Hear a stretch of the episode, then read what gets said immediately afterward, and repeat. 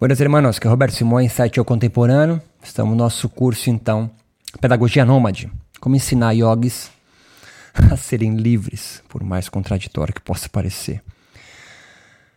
A pedagogia inversa, a da liberdade, a da necessidade, onde se constrói párias, yogis culpados, yogis que carregam em si a ideia de que não chegaram lá ainda continuam comprando seus títulos de nobreza, por assim dizer.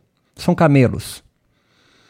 Repostam frases de seus mestres até se conformarem ser apenas seguidores. Gado. Secto. Discípulos. A ideia disso é facilmente encontrada. A ideia e até uma defesa de que é necessário ter um mestre. E mestre aqui na acepção de alguém que vai pegar você pela mão e vai te conduzir para o outro lado. Não. Entre a pedago na pedagogia da liberdade, há uma mediação estética a se construir entre os nomádicos, visando essa construção coletiva das singularidades yogicas. E mais importante ainda, que garanta a liberdade para que outros grupos, outras linhas de fuga, então, continuem acontecendo, ao contrário dos replicantes, aqueles que então replicam Ctrl-C e Ctrl-V das suas igrejas que fazem parte. São intérpretes, são comentadores, são responsáveis morais em preservar a tradição do yoga. Estes só visam a dominação e a servidão voluntária, impondo só uma narrativa yogica válida. Ah, são muito mais próximos ao afeto religião do que o afeto filosofia, algo que é inerente à pedagogia da liberdade. Yogis nômades, yoginis nômades, construídos pela pedagogia da liberdade, formam uma aldeia global que rompem os grilhões indianos, não que seja uma necessidade, mas que compreendem que o yoga de matriz indiana, os yogas de matriz indiana, em geral são discípulos de uma única doutrina, seja Vedanta Dueta, seja Yoga Sutra de Patanjali, seja é, Pradipika Sanhita entre os natas ou tântricos e tantos outros, eles são discípulos de uma única doutrina, seja ela tântrica, seja ela rata dos natas, seja ela darshana yoga, seja ela vedantina. Estes são então discípulos ou pedagogos do, da necessidade yógica. Não conseguem romper os grilhões de que os acorrentam. São yogas patriarcais, bramânicos, védicos, de uma elite. Por isso a ideia da falta construída. Você entende que um dia, se for igual ao mestre, então estará liberto. E não entende que todos são singulares e únicos, não dá para você imitar uma vida alheia achando que essa vida vai caber em você. Mas também não há uma, uma vida a priori a ser descoberta, desvelada por você por meio do yoga. É o cuidar de si. Antes, uma compreensão filosófica dessa aldeia precisa se fazer muitas vezes. E esse é o ponto do rolê de hoje. Ou seja, como os yogas nomádicos são muitos, são mil platôs de possibilidades nomádicas de ser yogi. Cada uma dessas aldeias, cada uma dessas tribos, entre aspas, cada uma desses yogas, em construção muitas vezes, não consegue encontrar uma identidade de aldeia, de pertencimento. E nisso, os yogis conservadores saem na frente porque estão sempre construindo e preservando uma estética como se fosse única. Isso alija outros de pensar o yoga de uma forma singular. Na verdade, o nomadismo yoga não é novo, fruto do agora. Surge na compreensão histórica do momento. Então, Patanjali Yoga foi um nomádico quando cria a linha de fuga e constrói o Darshana Yoga. Mas ao invés de se manter no diálogo, se cristaliza, se institucionaliza e de nomádico se torna sedentário. Me acompanha.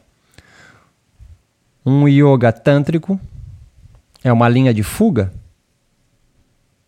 por, atravessado por outras por outros atravessamentos e afetos de que não do Darshana Yoga de Patanjali, mas que pode ter ido alguns tântricos se cristalizando, se institucionalizando, e de yogas nomádicos subversivos vão se tornando sedentários, assim como de Patanjali. Claro, com outros atravessamentos, mas o afeto sedentarismo é tão em vigor quanto um nata, quanto um tântrico, um Darshana Yoga de Patanjali, ou alguém do Iyengar, do Ashtanga Vinyasa Yoga hoje. Não que se deva ser, mas quando você começa a se deslocar menos você vai se sedentarizando. Os yogi, e, e, e, e pensando então de estar liberto enquanto você está cristalizado na necessidade. Yoginis voltam a utilizar seus yogas para resolver problemas reais da vida, se afastando das metafísicas. O nomadismo yógico, então, construído por uma pedagogia da liberdade, também se caracteriza algo ainda talvez incipiente hoje, na colaboração entre os grupos que cada um de dentro do seu respectivo contexto identitário, social, político, econômico, se esforçam por promover soluções parecidas para problemas parecidos. Vou tentar ser mais claro. A pedagogia nomádica da liberdade deve primeiro deixar claro a quem participa desvincular-se do dossel hinduísta e suas metafísicas, dos seus imperativos yogis, dos seus universais.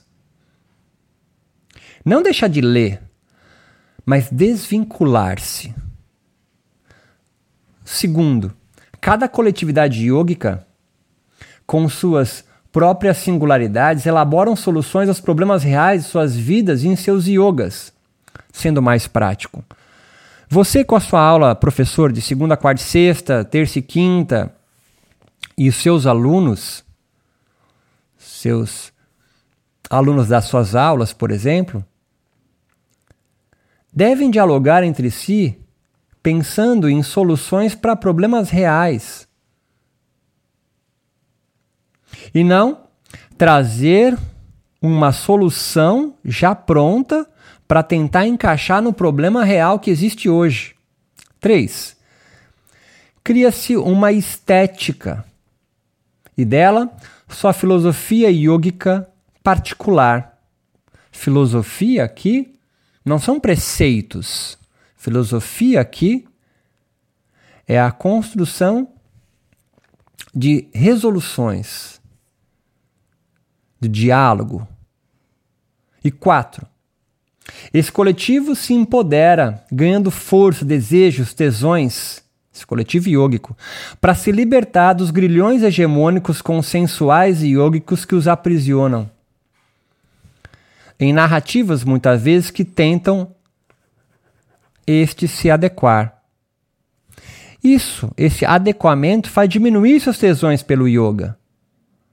Ou eles se convertem, ou eles abandonam o yoga, ou continuam vivendo suas tristes vidas de, entre aspas, funcionários ou empresários do yoga, absolutamente alheios à dominação, à pedagogia da necessidade. Se tornam uma espécie de filiais de um yoga.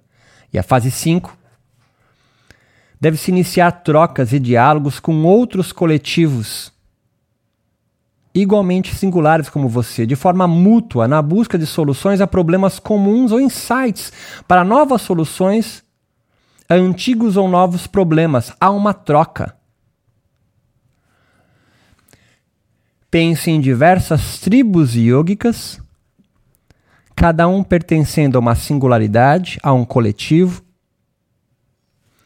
Desenvolvendo a sua estética, estética queer, estética restaurativa, estética, estética malandra, estética umbandística, estética tântrica, estética.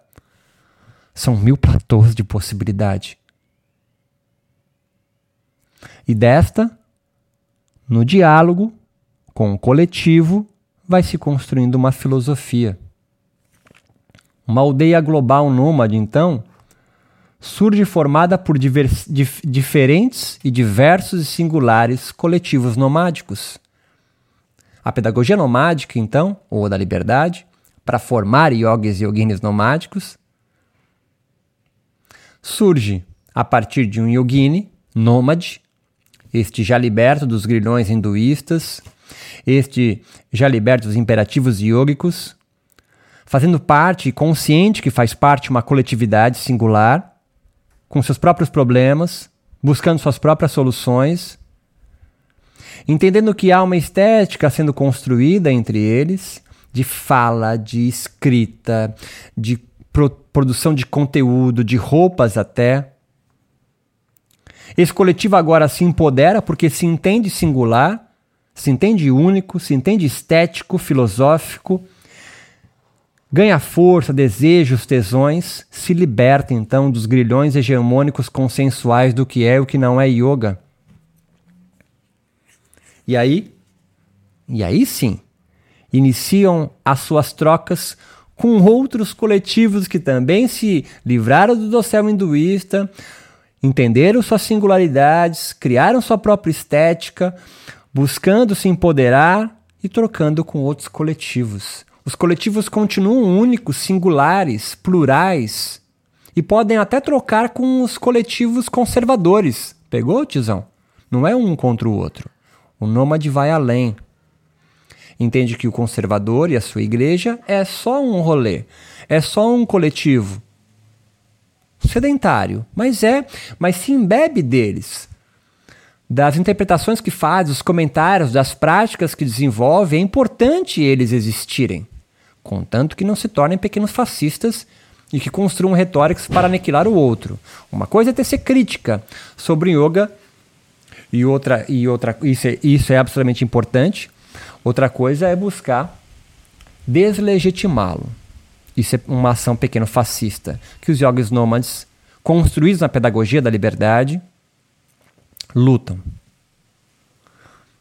O yogini, então, intelectual nomádico, é o produtor dessas, entre aspas, civilizações coletivas yogicas. É diferente de um yogini universalista, esse pertencendo a uma igreja do yoga, a um coletivo conservador do yoga, com soluções e definições prontas marcadas por post-its em livros velhos e antigos. Há muitos professores que tentam referenciar tudo que faz, sua fidalguia, sua nobreza de espírito, autoridade inquestionável. É, na verdade, um sedentário. Diferente de um yogini nômade que é pautado no trabalho. No trabalho aqui, entre aspas, óbvio, na ideia de que está sempre trabalhando, construindo, se reconstruindo, se deslocando então, por isso nômade. O yogini intelectual nomádico, então, ele é orgânico. Ele constrói uma dialética da aproximação. Nenhum grupo yogi nômade, construído na, na pedagogia da liberdade, nem seus yoginis, yogis, ou intelectuais, suas filosofias estéticas singulares buscam uma perfeição ou uma perfeita simetria entre os grupos diferentes coletivos yogicos, mas um entrosamento progressivo, mediado pelo bom senso e não pelo consenso. Quem busca consenso são os yogis universalistas, os sedentários, os institucionalizados, que têm uma definição clássica. Yoga vem do ligar yud, não sei o quê Yoga é a aparição voluntária das modificações mentais, ou qualquer outra citação que ele decorou em algum texto que ele considera sagrado e perfeito em si mesmo. Ninguém aqui genuinamente nômade, criado na pedagogia da liberdade, não da necessidade, busca ser outro. Cosplay de alguma coisa. Mas se transformar ou se aproximar do outro ele está longe de ser um replicante. Isso é um afeto dos yogis sedentários. Elementos conceitos como grupos sociais, intelectuais e massas, e categorias de experiência como filosofia, história, infra e superestrutura, necessidade e liberdade são alguns dos conceitos no qual se desenvolve na pedagogia da liberdade. Elementos concretos são o que formam, então, a superestrutura dos diversos coletivos yogicos que há, formado por grupos sociais, por intelectuais que produzem conteúdo, são pedagogos da liberdade, e as massas, os alunos, os alunos, as alunas, os praticantes, os curiosos, os que formam então o coletivo. E há categorias de experiência, que aí estão a sua filosofia, a história, uma infraestrutura, necessidade, liberdades, soluções para problemas reais. Há sempre então uma aproximação dialética entre os elementos concretos e as categorias de experiência. Assim, uma luta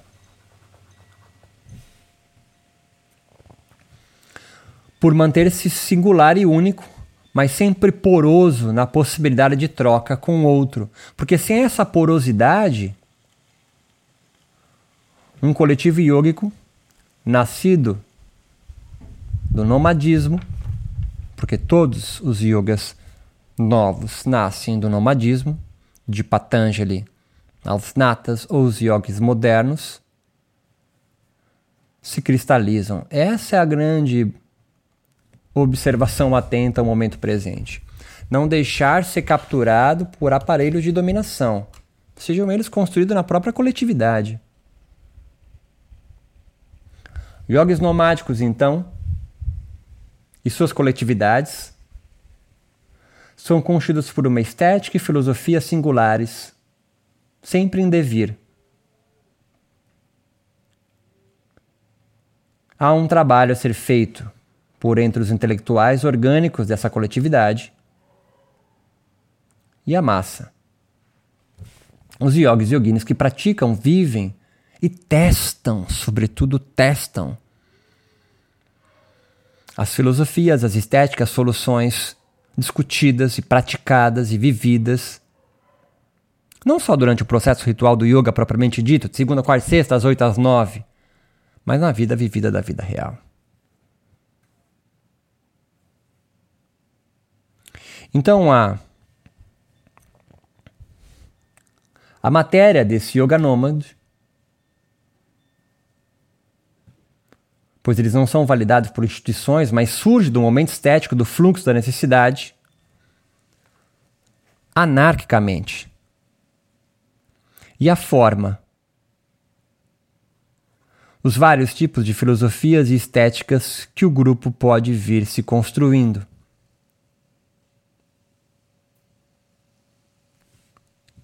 Esse coletivo yoke nomádico precisa da forma e vice-versa. A forma é muito fácil de identificar entre as instituições yogas conservadoras, que são mais visíveis agora. Os nomádicos no Brasil, especificamente hoje, 2021, estão difusos. Não entende a sua própria estética porque eles foram formados para serem difusos. Essa é uma técnica da necessidade. Ele não consegue se firmar sobre as suas próprias pernas porque sempre acha que alguma coisa falta. Ele se sente culpado quando tem um pensamento novo. Quando inova em algum tipo de prática, inclui bloco, coloca a corda na parede, corunta. coloca uma cadeira sem um espaldar. Olha só, a Iyengar sendo nomádico.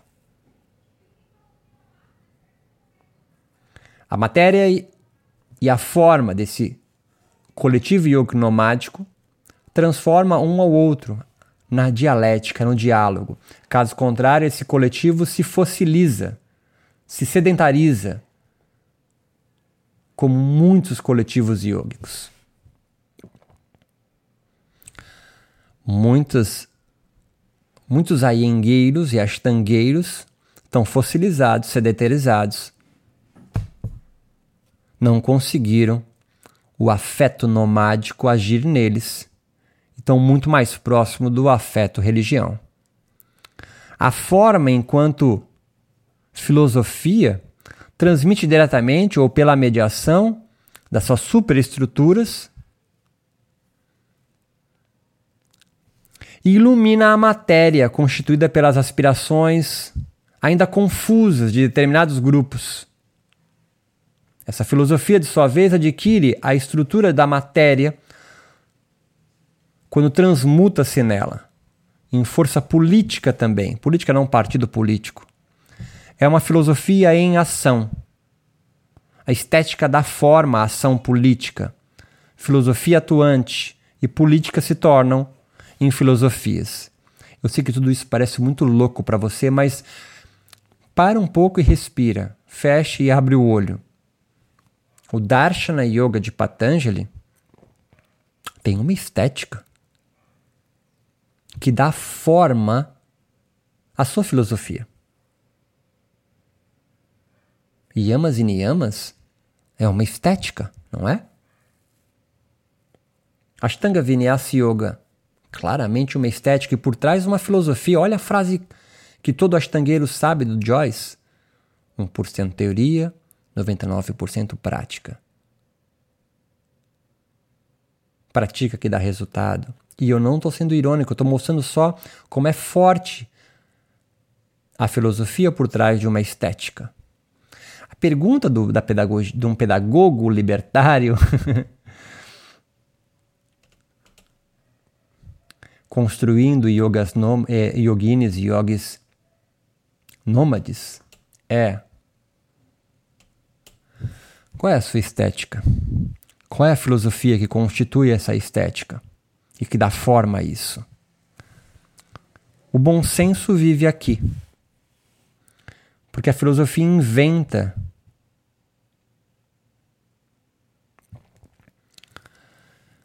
de baixo para cima de cima para baixo, mas a ação coletiva é a grande força que sustenta. E aqui grupos antagônicos podem se complementar com suas forças hegemônicas para depois se, de se dissolver de volta às suas singularidades. Desse diálogo, linhas de fuga criadoras surgem. Quem sabe mais uma ação coletiva acontece e o processo entre forma e matéria vai surgindo a filosofia e uma estética nova. Então não é só uma questão de criar yogas novos, não é essa a questão. É como tudo está em devir, de repente um problema específico de um coletivo específico que não conseguiu achar uma resposta numa coletividade já existente é necessário criar uma solução criativa para isso, uma linha de fuga para isso. Seja pertencendo a uma mesma coletividade, e aí ele joga: olha, esse problema surgiu aqui, nós construímos isso aqui. Ou criando uma rota de fuga e construindo uma nova coletividade, uma nova estética e uma nova filosofia. Intelectuais espontâneos, orgânicos surgem são os filósofos dessa nova coletividade ou já existente. Isso é absolutamente diferente de sacerdotes seus sectos, perfeitos em si mesmos e seus mestres carismáticos. Meu nome é Roberto Simões, site O Contemporâneo. Você está rolando no curso Pedagogia Nômade, tiozão. Formando então yogis, livres e independentes